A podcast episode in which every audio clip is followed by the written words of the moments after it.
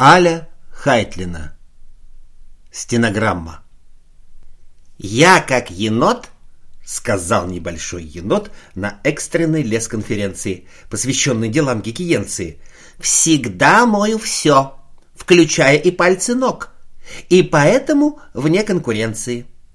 Кроме того, — добавил он не спеша, — я подметаю дом метелкой из камыша, а что касается маски, приглядитесь к особенностям раскраски. Я вижу, что вы расстроены, что маски у вас не встроены.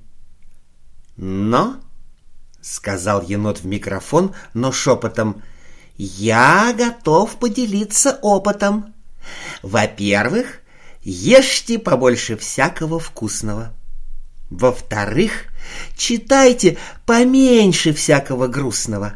В-третьих, но это будет уже сложнее — Обнимайте того, кто рядом, как можно нежнее. Чешите за ухом, пеките ему пирог. И мойте все, включая и пальцы ног. «И тогда, — сказал енот, — мы как-нибудь справимся.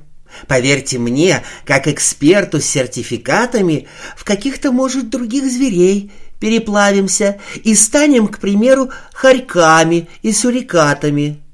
Но давайте все по возможности будем бессмертными. И спустился со сцены, сопровождаемый лаподисментами.